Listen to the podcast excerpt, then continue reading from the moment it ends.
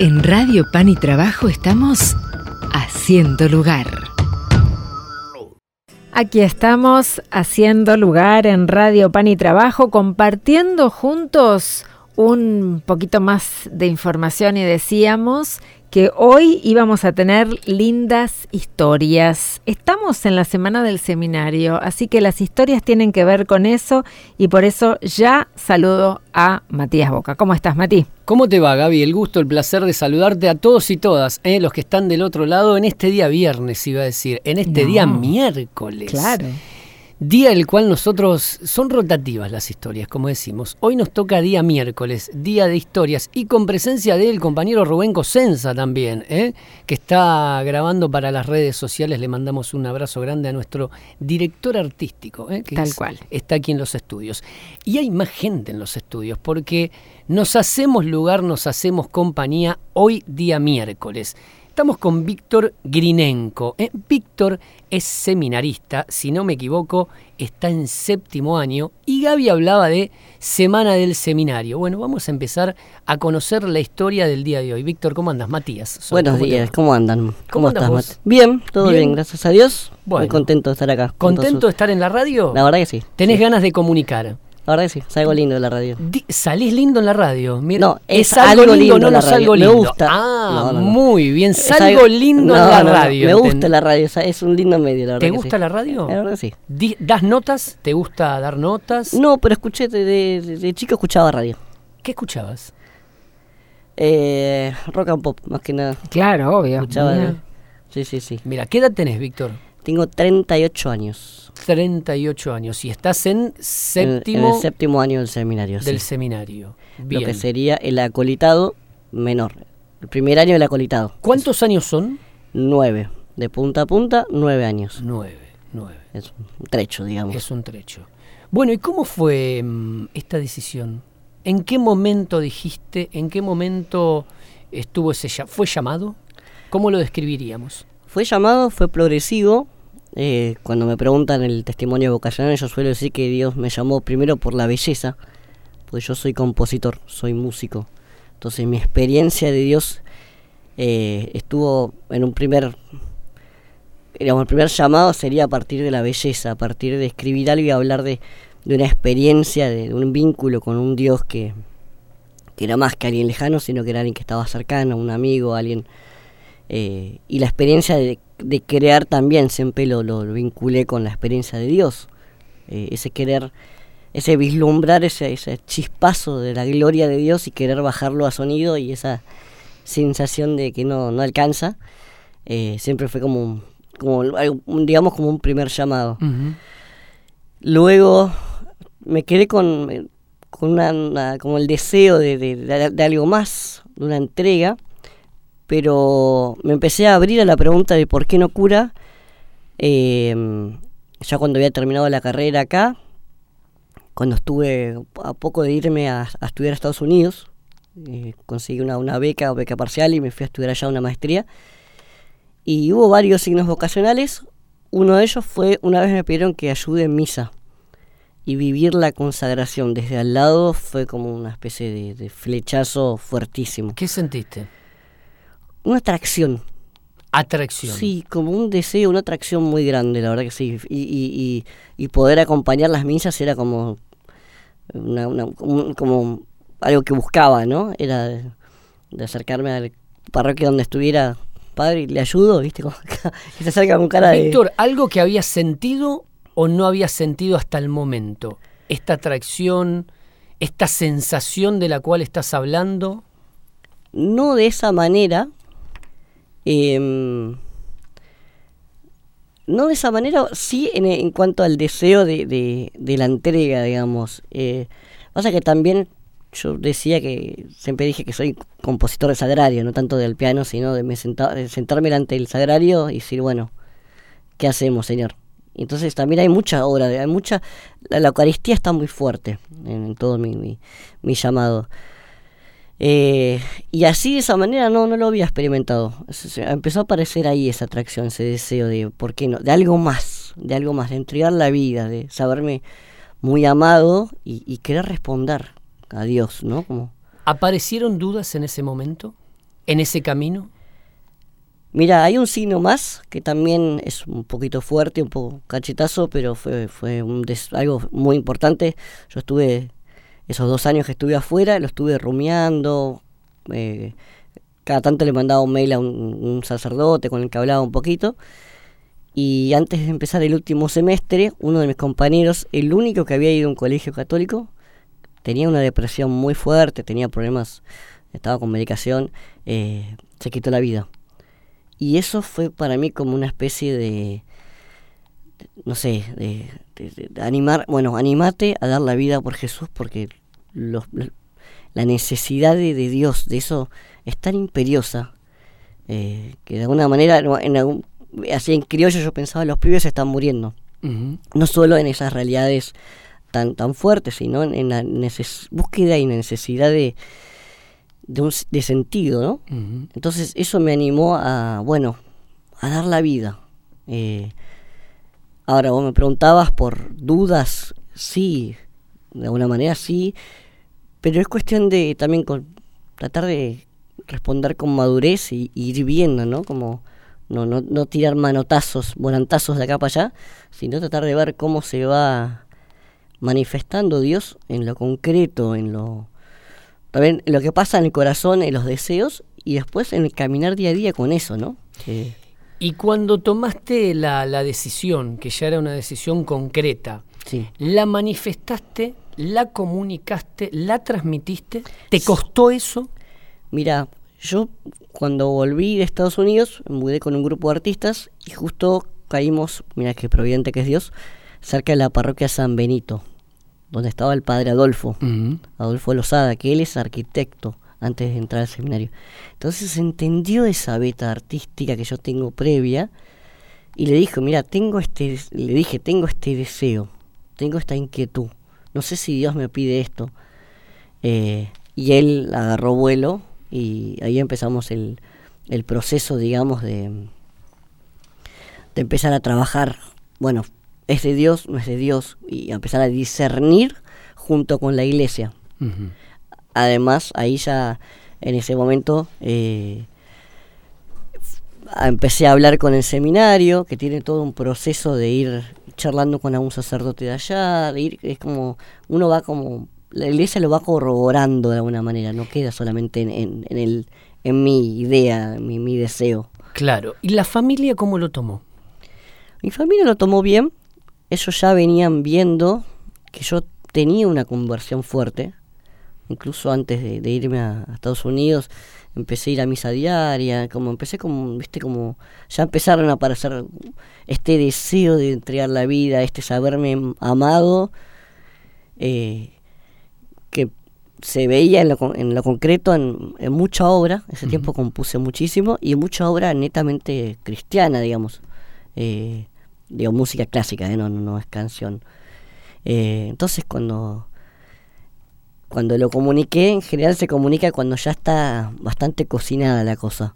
En el, seminario, en el, en el ITER se llama, te piden, y tiene sentido, que ni bien arranca uno el proceso, no lo andes gritando por el mundo, por dos razones, porque uno necesita silencio para escuchar la voz de Dios, y a la vez para que no te pongan el rótulo, porque puede no serlo, y uno necesita el tiempo, la distancia, ¿no? Qué interesante esto que estás diciendo. Necesitaba silencio para escuchar a Dios. Y en ese silencio, ¿Dios qué te decía? No, no fue una voz así que te llama y que te dice tenés que entrar. Eh, yo, tenía un cura mío que me decía, si un ángel baja y te dice, tenés que hacer esto, duda, porque en general no funciona así, sino que son como emociones internas, son como, como deseos de, de, vuelta, una atracción por la Eucaristía, un querer dar la vida. Eh, que los sacramentos se, se volvieron, digamos, cada vez más algo central en mi vida, eh, tanto la confesión como, digamos, recurrente, como, como la misa, como era como el sostén, ¿no? Y encontrar un valor ahí. Si alguna vez sentí algo puntual, ahora no, no, me estaría acordando, pero no, pero fue más como algo de interno del corazón, de vuelta. Uso la palabra atracción porque me parece muy certera. Descriptiva. Sí, exacto. Eh, como una emoción, como un deseo de querer. Mira, hay una anécdota que me- a mí me partió al medio. Cuando estaba viviendo allá en Estados Unidos, ¿En qué parte? en Oakland, que queda en San Fra- enfrente de San Francisco. San Francisco es península, esto está del lado del continente. Eh, un miércoles santo, que me dio una parroquia recontra lejana, que había un jesuita, que en la misa hacía como ejercicios ignacianos, lunes, martes y miércoles, para preparar la Semana Santa. Yo ya estaba recontra con esto, procesándolo, fue, fue cuando ya había muerto este chico, cuando yo este, quería hacer algo con este, con- como algo me quemaba adentro. Y voy a hablar con él y le digo, viste, como me desarmo delante de él y digo, ¿qué, qué hago con esto? Que no puede ser, que si yo soy un desastre. Y él me dijo, eh, Dios, si Dios te llama, Dios sabe a quién llama, vos déjalo a él. Mirá qué fuerte. Me encantó, Mirá qué fuerte. me fui a desparramar con eso delante del sagrario y cuando giro la cabeza veo que él estaba confesando a una señora grande. Él todavía estaba con la casulla verde puesta. En eso se para los dos y viene el marido de esta mujer. No sé qué habría estado pasando en la familia esa, pero esa imagen de él abrazando a esta, esta, esta pareja grande con la casulla fue como también algo muy gráfico y fue como sí, es el, deseo de entregar la vida y, y, eh, y ser ese instrumento de Dios para, para una unidad, ¿no? Para, para sanar, para hacer unidad, para... Entonces, son como, viste, como imágenes, son como deseos, no, no es tanto quiero que hagas esto, sino como... Porque a la vez creo que la vocación va más por ahí, uno tiene que vivirlo con libertad. Si yo tengo que... Nada, Dios, me, da. Dios me da la opción, o sea, no es que si yo me equivoco, si no es esto, nunca voy a ser feliz, no, Dios te acompaña en, en todo lo que uno haciendo. Yo creo que si Dios me llama a esto, que por ahora yo creo que sí, eh, me va a dar una plenitud acá, pero no es que si no se cura, nada, se acaba el mundo, ¿no? Yo creo que hay, uno necesita esa libertad, ¿no? De, de- de querer entregarse de lleno y vivir feliz, pero no poner imperativos de manera que no lo son, digamos. Qué, qué interesante, Gaby, ¿no? Esto que está diciendo. Me parece que, que es, a ver, más allá de que sea un título no, periodísticamente, de manera comunicacional, la vocación hay que vivirla con libertad. Totalmente, sirve para su Increíble. experiencia de sacerdote, para toda vocación. Increíble. Para toda Y vocación. todo hay que vivirlo con libertad. Sí, sí, y sí, más sí. la vocación. ¿Es difícil el camino? No me atrevo a decir que es más difícil que otros. La verdad que tengo. A veces uno tiende a idealizar a lo, a lo- ¿viste? Como, no, ay, pero padre, usted, padre. Eh, y la verdad que yo tengo amigos y mi- mis hermanos, de, de los cuatro que somos, están casados. Por y- este prejuicio de la libertad, precisamente, la privación también, ¿no? Que, que me parece que no sé, si- por lo que decís vos, vivámoslo con libertad, ¿no? Sí, sí, sí, sí, sí. sí. Uno, uno a veces en la calle eh, escucha mucho esto de, no, bueno, pero ustedes no se pueden casar. No, yo elijo entregar mi vida a Jesús. O sea, ese es el tema, ese es el quid de la cuestión. Yo lo elijo y lo elijo con libertad, porque hay amor. Y donde hay amor, necesariamente la condición sine qua non es que hay libertad. Entiéndase en un- una, una pareja, entiéndase con Dios, entiéndase de, de ida y vuelta, ¿no? Eh, si hay amor verdadero y libertad, entonces... eh, ¿Vos lo amás y sentís que él te ama porque te eligió, entre otras cosas? Sí, profundamente. Sí, sí, sí. Yo, eh, bueno, los radio oyentes no- me están viendo, pero yo nací con, con algo que todavía no se sabe, es un, tipo de síndrome, tengo muy baja talla. Eh, se cree que se llama síndrome de Silver Russell, y yo de chico tuve un montón de tratamientos y operaciones. Y en mi casa, por gracia de Dios, siempre me acompañaron a, a poder vivir los, los dolores muy cercanos a Jesús.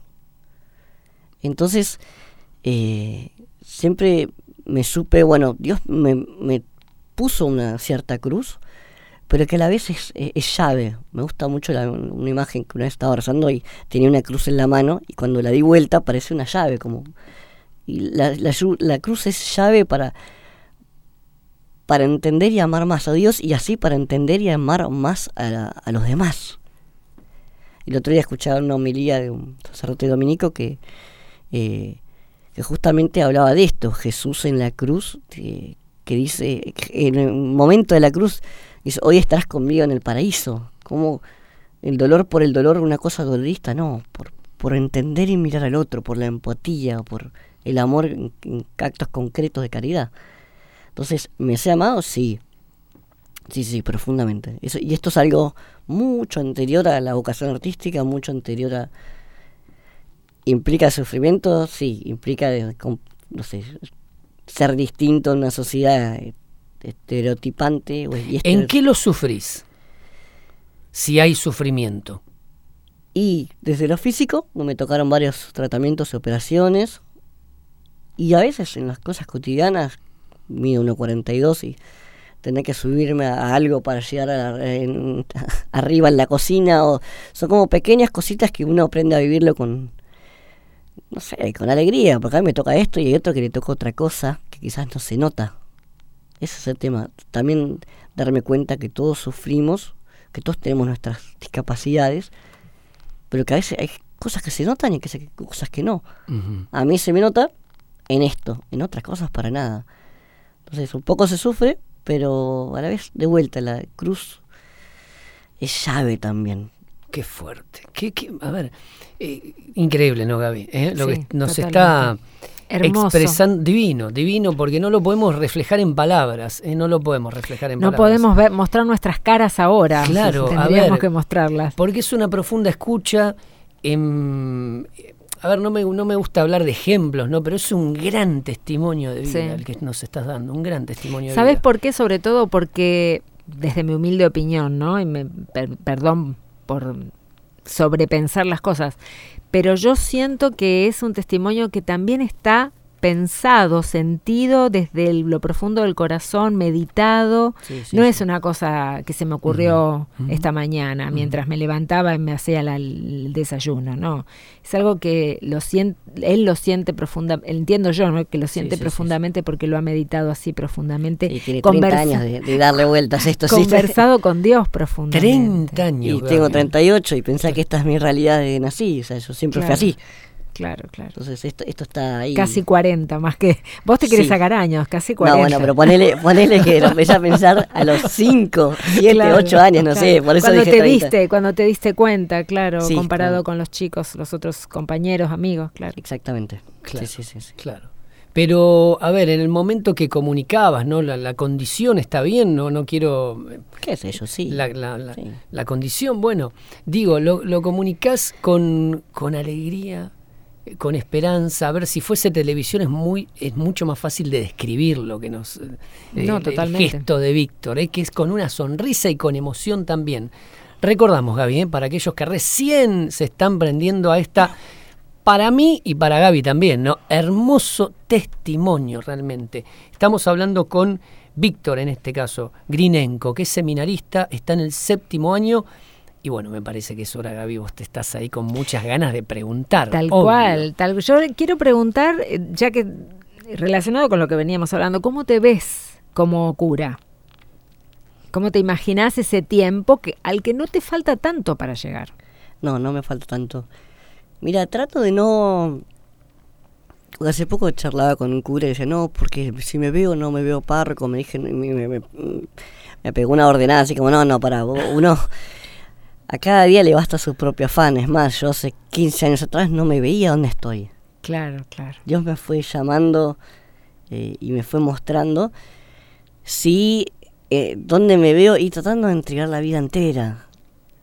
Y, y sé que parte de lo mío, eh, en, en- en muchos aspectos, sale un poco de la media. O sea, no, no- no- no- no soy el típico seminarista, no soy el típico en general ni nada. ¿Por qué? Porque desde el vamos por esto de la altura. Entonces, eh, después tengo entré más grande. Víctor, yo no soy mucho más alto que vos. ¿eh? No, bueno, pero, pero bueno, la, Atención, no, Sí, sí, por no. favor. pe- pero, pero por la, el- el- la apariencia física, no sé, yo siempre- También, también por la formación previa, no todos los seminaristas tienen una profesión previa. Claro. Sí, claro. cual. también es un diferencial. Es, eso es, mm, la verdad que sí, eso es un, un- un ítem que, que yo siempre digo, bueno, ¿cómo, ¿cómo se las arreglará Dios para unir ambas cosas? Porque no son dos llamados distintos, es un solo llamado. claro. No sé, es problema de él. Es problema Claro, de- obvio. O sea, vos. responsabilidad. Si a él se le Vos me ocurrió. llamaste, ¿o no? Vos me llamaste. Si a vos se te ocurrió, imagino, ahora encontrarás una, una manera de resolverlo. O se irá resolviendo con el tiempo, o qué sé yo. eh, es así, viste, como que no, no, no. Otra cosa que quería preguntarle a, a Víctor, y lo hablamos antes, por eso quiero hacerlo explícito también, vos venís de una familia ecuménica, así que está lindo hablar de eso, de, de cómo se vive eh, la relación. Contanos un poco a qué me refiero cuando digo que venís de una familia ecuménica. Sí, eso también es otro ítem que decía. Te- Otro, te ¿por qué no? diferencia, claro. Claro, dice que sí, bueno, no caigo en la media en un montón de aspectos, en este también, porque mi papá no es, no es católico, es ortodoxo, eh, de la iglesia ortodoxa rusa. Y mi mamá sí es católica, entonces, eh, pero siempre se vivió con, desde lo que hay en común, eso también yo lo, he mamado en mi casa, digamos, eh, no de lo que hay diferente, el filioque, sino en mi papá acompañándola a mi mamá a la misa nuestra romana. Mi papá no va mucho a la misa rusa, lamentablemente, los que lo animamos somos nosotros a que vaya, porque es lo que es lo que él es, digamos, mi abuelo era eh, nació en Italia, vivió en Italia, pero era de familia de familia rusa, mm, en el borde entre rusa y ucraniana. Y parte de su esencia es lo que y su familia y lo que él es es, es, es la ortodoxia y el rezar con íconos y, y- y en ruso. Entonces, eh, yo lo veo, lo veo desde en casa, en, en la espiritualidad. Mi casa estaba siempre llena de íconos. En mi quehacer artístico está llenísimo de la música rusa. Víctor, ¿y por qué crees que papá no va? Porque le queda lejos. ¿Por Porque está grande, trabaja mucho Ahí está. y le queda lejos. Y lo divertido que somos nosotros, mi mamá y yo, que le decimos, dale, animate y, y anda más o anda porque es parte de que pueda comulgar. Claro. Eh, así que sí, eso lo tengo, lo tengo en casa y, y, y de vuelta, al ser yo o experimentarme desde chico diferente, me hizo carar la vida desde otro lugar. Claro. No, de- no desde la diferencia, sino de lo que hay en común, ¿no? Desde lo que unifica. lo- eh, y actualmente, este año, en el, en el acolitado, dentro del proceso del seminario, nos abren la, la- la puerta a pedir una pastoral específica. Mm. Y yo pedí esto, pedí esto y empecé a hablar con el padre Carlos White, que es el encargado de la comisión. Claro. Así que de a poquito estoy vinculándome con, con toda la increíble labor del, del, del diálogo interreligioso. ¿Te gustaría el diálogo Sí, interreligioso? Sí, sí, la verdad que sí. Sí, sí, sí. La verdad que me gustaría. Eh, además, esto surge a partir del sínodo, una de las charlas que, que el padre Carlos contaba que, que, en otras palabras, decía que falta, hace falta gente y oración. Porque de la comisión había dos sacerdotes que se murieron con, de COVID en el 2021, si no me equivoco. El padre Omar Di Mario y Janetti. Creo que la, El ella- padre Janet- Gianetti, sí, no sé si el padre Janetti fue COVID, mm, me parece que no. O no, sí. creo que Eh, no. Omar sí, No, Omar, sí. eh, Janetti creo que no. Ahora no, que sí, estaba es enfermo de antes. Estaba Pero enfermo. bueno, fueron muy seguiditas. Pero los dos y es estaban en la comisión Sí. y quedó como un hueco. Sí, sí, sí. Y además no hay nadie trabajando con las iglesias eslavas. Claro. Y yo durante un tiempo estudié ruso. Y Así que que entonces, al- ¿qué? Pará, pará. Parezco eh, Fantino. Eh, vos hablas eh, español, obviamente estamos hablando. ¿Hablas inglés también? Porque si fuiste a Sí. estudiar a Estados Unidos. ¿Y hablas ruso también? no, no hablo ruso. Est- Estudié un tiempo como hobby. Ahora retomé un poquito. Pero hablar, hablar, no. Si me para Bueno, pero delante de un... en- entendés, entendés un poco, por lo menos Sí, reconoces sí, las sí, letras. Sí, sí, sí, sí. a sí, ver, sí. en ruso, qué lindo espacio que estamos compartiendo. ¿Cómo sería? Bueno, parece que es un poco, eh, un complejo. Es sí. pasiva, listo. Sí, sí, es pasiva. Payausta eh. y sí, sí, bueno. Sí, sí, sí.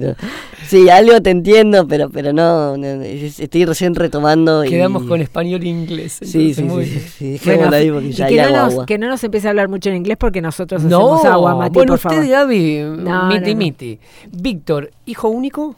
No, somos perdón. cuatro hermanos. son cuatro hermanos. Usted ya lo sabía, Gaby. No, los, lo dijo Ah, hace lo di- perdón, perdón, bien. Cuatro hermanos. Sí, sí, sí. ¿Hermanos o herma- hermanas? Dos varones y dos mujeres somos. Una hermana más grande que es eh, cardióloga neonata- neonatal, Ujú. las cardiopatías eh, que antes de que nazcan, digamos, eh, que trabaja en el italiano. Después un hermano que es abogado, vengo yo, y una hermana que estudió filosofía y ahora... La más chica. Sí, ¿Qué tiene? ¿Qué edad? 30, 30. sí. ¿Y de dónde son, Víctor, ustedes? De acá de Buenos Aires. ¿De Buenos Aires? ¿El barrio? Nacimos en Belgrano, después eh, nos mudamos para el lado de San Isidro, pero yo hice mi vida acá en Buenos Aires, digamos. Claro. Por eso también entré acá al seminario de Buenos Aires. Porteñazo. Sí, sí, sí, sí.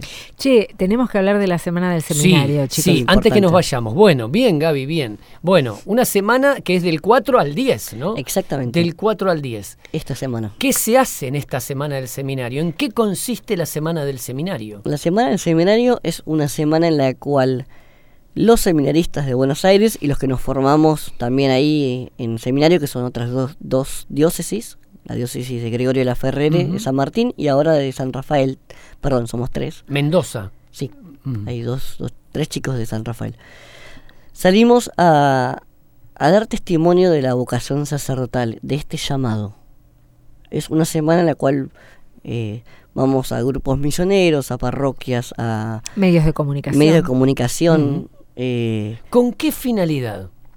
dar a visibilizar, este término muy, muy común, eh, el tema de la vocación sacerdotal, exactamente eso, lo que estamos haciendo acá, contar un poco el testimonio, contar que Dios sigue llamando, que Dios llama, eh, Hay que Y- estar atentos. y, y a la vez animar, porque, qué sé yo, hay, hay veces que uno dice, no, bueno, pero no es para mí. Y lo que les decía de, de este sacerdote que me dice, no, si Dios te llama, es problema de él. O sea, si uno piensa que es un desastre, bueno, sí, qué sé yo. Pero yo- me llamó. pero él, él llama, esta frase que suena un poco armada, pero de que dice Dios no llama a los mejores, sino que va trabajando en los que él quiere, bueno, eh, lo, lo, lo, lo encarno plenamente, digamos. Qué lindo esto que estás diciendo. No va trabajando en el que él quiere. Sí. Es eso. Y, es, y esto es otra, es, esto es justamente la semana del seminario, salir salir a, a mostrar esto, a hablar de que Dios obra así, ¿no? ¿Y con qué se encuentran en esa salida? ¿Te escuchan, no los escuchan? ¿Interés, desinterés? Sinceramente, ¿eh? ¿con qué se encuentran? Mira, yo desde, desde la admisión, que es más o menos la mitad del, del proceso del seminario, que uso cuellito, o sea, camisa de cura con cuello. Y uno se encuentra esto en la calle también, cuando te ven con camisa, como que... En general, lo- los lugares donde uno va con interés. Con interés. Y eh, a veces con, con ciertas preguntas como que les hace ruido. No nos podemos ir sin tres, cuatro preguntas. Breves, porque estamos casi... ¿Qué te pregunta la gente? ¿Cuáles son esas preguntas que te llaman a vos la atención? Y la- la- las fijas que uno ya sabe que van a venir. Y el tema del celibato y la soledad. Solibat, celibato, soledad. La soledad. Dos. ¿Alguna más? El tema del dinero también es un tema que de qué viven, ¿Cómo haces? cómo ¿Cómo, viven. lo afrontás? Sí, siendo seminaristas tienen de- este eso también. A ver, breve. ¿Y la soledad qué preguntan? ¿Cómo la transitas? Sí. O por qué el celibato. Claro. ¿Por qué el Sí, celibato? llama mucho la atención esa, esa Sí. decisión. Es que tiene sentido porque es una entrega muy grande Claro. que refleja que si uno quiere entregarla eh, hay algo del otro lado. Claro. ¿Qué tan grande es lo que está del otro lado que alguien se anima a querer vivir entregado a Dios? La realidad es que después eh, uno va haciendo, no sé, una red de, de, de- de- de sacerdotes y seminaristas amigos, familias. A mí me hace mucho bien tener familias amigas con las cuales voy a comer, con las cuales estoy en contacto, porque si uno, si uno vive la vocación bien en lo que sea, el otro en el compartir lo ayuda a uno. Claro. Totalmente. Eh, y esto de que, que les decía hace un rato, no es que no nos podemos casar, es algo que, que uno elige, Claro. es algo que uno mm, viste, repite porque porque no es lo mismo, no es lo mismo, nada no puede, no porque es vivido así como, como bueno, no se puede, aguanto, Lo elegí. claro. Que también eh, el, el- el matrimonio es lo mismo, uno elige a una sola persona por sobre todas las demás. Claro. Entonces, en ese sentido, pero bueno, la- el tema de la soledad es un tema, el tema de, de- de usar bien, el- digamos, de, de uno, que la vida de uno sea fructífera, esa misma energía que usarla para, o pa- para darse a los demás, digamos. Claro, como el término de gastarla, Increíble. ¿no? Gastarla bien y no despilfarrarla. Increíble, increíble. A ver, y para cerrar, lamentablemente, ¿no? Porque hay tantas preguntas, como decimos siempre, ¿no? El sábado va a pasar algo. El sábado... En el seminario metropolitano, en Villa Devoto, ¿qué va a pasar? Nosotros sabemos, la gente tal vez no. en José Cubas 3543, que Ujú. es donde queda el seminario, allá en San Martín y más o menos General Paz, es el Día de las Parroquias. Es un evento que arranca a las 18 horas, si no me equivoco, eh, donde el seminario abre las puertas para los jóvenes de toda la arquidiócesis. Eh, y va a haber... Es un evento donde hay unas visitas guiadas, porque además el edificio tiene un atractivo muy lindo. Hermoso. increíble, es una hermosura. increíble. Es una gran oportunidad para aquellos que no conocen el seminario metropolitano, ¿eh? allí en José Cubas, en Villa Devoto, como decía Víctor, hermosa arquitectura, hermoso lugar Sí, y sí, sí, un sí. verde inusual Sí, para porque- la ciudad autónoma de Buenos Aires. Sí, la verdad que sí, tiene un, un- un parque increíble donde va a ser una- la segunda parte del evento. Que y hay, un silencio muy disfrutable. Un silencio Sí. muy disfrutable. hay lugares, ¿eh? pues tenés General Paz ahí medio cerquita. Claro, es cierto. Según de dónde Sí, te direcciones y te pongas y te ubiques. O, o donde venga el viento. O donde venga el viento, tal cual. Bueno, entonces, para cerrar, Víctor, estás buscando el horario, para precisar el horario de lo que va a acontecer el día. ¿Y qué se espera de, de esa noche de las parroquias entonces? Por lo general, mira, anoche charlábamos con unos chicos de La Redonda que están viniendo a dar una mano. Es un momento de compartir, de conocer el seminario, de rezar, porque además hay un momento de oración siempre, de, de, digamos, de, de rezar en comunidad y conocer también jóvenes de otras parroquias. Eh, las parroquias por donde, eh, donde he pasado siempre también lo ven como un espacio lindo para conocer, bueno, gente de otras parroquias, gente con, con- con Sí, entre sí, conocerse entre sí. Comentario, es a las 5, 17 horas. 17.30 a 22 horas. Claro, que vayan a las 5, así 17 y 30 empieza, ¿no? Mejor. Sí, sí, sí, sí, sí. Este sábado, en el seminario diocesano de Buenos Aires, que es José Cubas 3543. Y Ahí una, está. una cosa que no quiero dejar pasar, que también forma parte de esta semana, pero y te quería preguntar si continúa después a lo largo del tiempo, es eh, el tema del rezame que te rezo. Eso me gusta mucho, es una linda propuesta del seminario y eso, te quería preguntar si sigue después, más allá de la semana, o y cómo funciona ahora para los que quieran usarla ahora. Mira, el resame que te rezo está dentro de la página de, la página de Buenos Aires, de, del seminario de Buenos Aires, perdón, que uno lo pone en Google, Seminario de Buenos Aires, y ahí Y aparece. Le, le va a salir el resame que te rezo, que es una página web donde cada vez que uno lo abre te aparece un seminarista hacia el azar con un pequeño videito donde cada uno contamos, bueno, nombre, bueno, alguito lo contamos aquí, de cada uno, digamos, y, y abajo uno puede poner el nombre propio e intenciones. Y es muy lindo porque a nosotros seminaristas nos llegan las intenciones de- de- del otro y, y a la vez sabemos que el otro está rezando por nosotros. Claro. Es una cosa muy linda porque además se abre a, a gente de todos lados, a intenciones muy profundas de la, de la gente y acompañarlas. Yo tengo en, un- en, en un autogrupo de WhatsApp, tengo todavía intenciones de otros rezames que te rezo de anteriores, eh, que, por los cuales sigo rezando, digamos. No sé qué habrá pasado con esa persona, con ese Con esa con esa intención, claro. claro. pero uno sigue acompañando y sigue pidiendo. Y el resame que te rezo es- también es parte de esta semana del seminario. A lo sumo quedará unos días más después, la semana que viene. Pero tiene esta... Claro, tienes este momento es el momento en el que todos nos juntamos para rezar. Es como una iniciativa más dentro de esta semana. Perfecto. Víctor, gracias. No, gracias, gracias a por, ustedes. por eh, a ver, abrirte sin lugar a dudas, porque fue un testimonio, un testimonio de vida divino para escuchar. Y creo que la gente del otro lado es la sensación mía, seguramente de Gaby también, ¿eh? Que nos quedamos con un montón de temas por preguntar y desarrollar. Será una segunda visita, cuando quieras. Cuando quieran, ¿eh? sí, cuando sí, sí. tengas tiempo, que seguramente estás estudiando mucho en el seminario. Gracias. Por el Gracias a ustedes y nada, que Dios los bendiga. Muchas gracias. No, gracias. Mira, yo estoy buscando, acá la encontré, estoy buscando una canción, porque hoy nos vamos a ir distinto, Mati. Bien. Para, porque tenemos que cerrar esta entrevista con una linda canción. Muy bien, muy bien. Eh, así que les decimos hasta mañana. Bien, y yo quiero Sí. resaltar dos frases que Dale. pueden ir eh, de la mano de la canción, seguramente que está eligiendo usted, Gaby, que no sé qué está eligiendo. Ya la elegí, ya Ah, la muy elegí. bien. Bueno, Víctor Grinenko, me parece que dos frases que, sin lugar a dudas, resumen lo que fue esta, esta nota, esta charla, más que esta nota. La vocación es libertad, la vocación la vivo con libertad, hay que vivirla con libertad. Y la cruz es la llave para amar más. Sí. Creo que nos vamos con eso, Gaby. Y Nos el vamos tema, ¿no? con eso, ¿Eh? tal cual. Y el tema que elegí, eh, por ahí seguramente lo conoce Víctor, es un tema del el padre Cristóbal Fons, eh, músico chileno, la verdad que admiramos mucho porque tiene unas letras muy hermosas.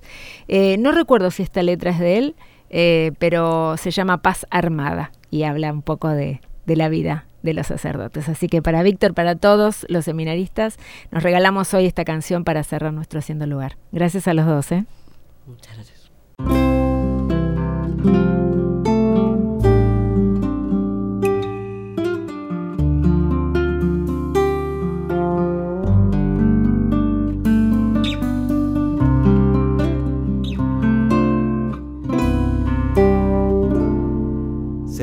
Una paz armada, compañeros. Será toda la vida esta batalla. Que el cráter de la carne solo calla. Cuando la muerte acalla sus braseros sin lumbre en el hogar el sueño mudo, sin hijos las rodillas y la boca. A veces sentiréis que el hielo os toca, la soledad os besará a menudo. No es que dejéis el corazón sin bodas, habréis de amarlo todo, todos, todas. Discípulos de aquel que amó primero, perdida por el reino y conquistada. Será una paz tan libre como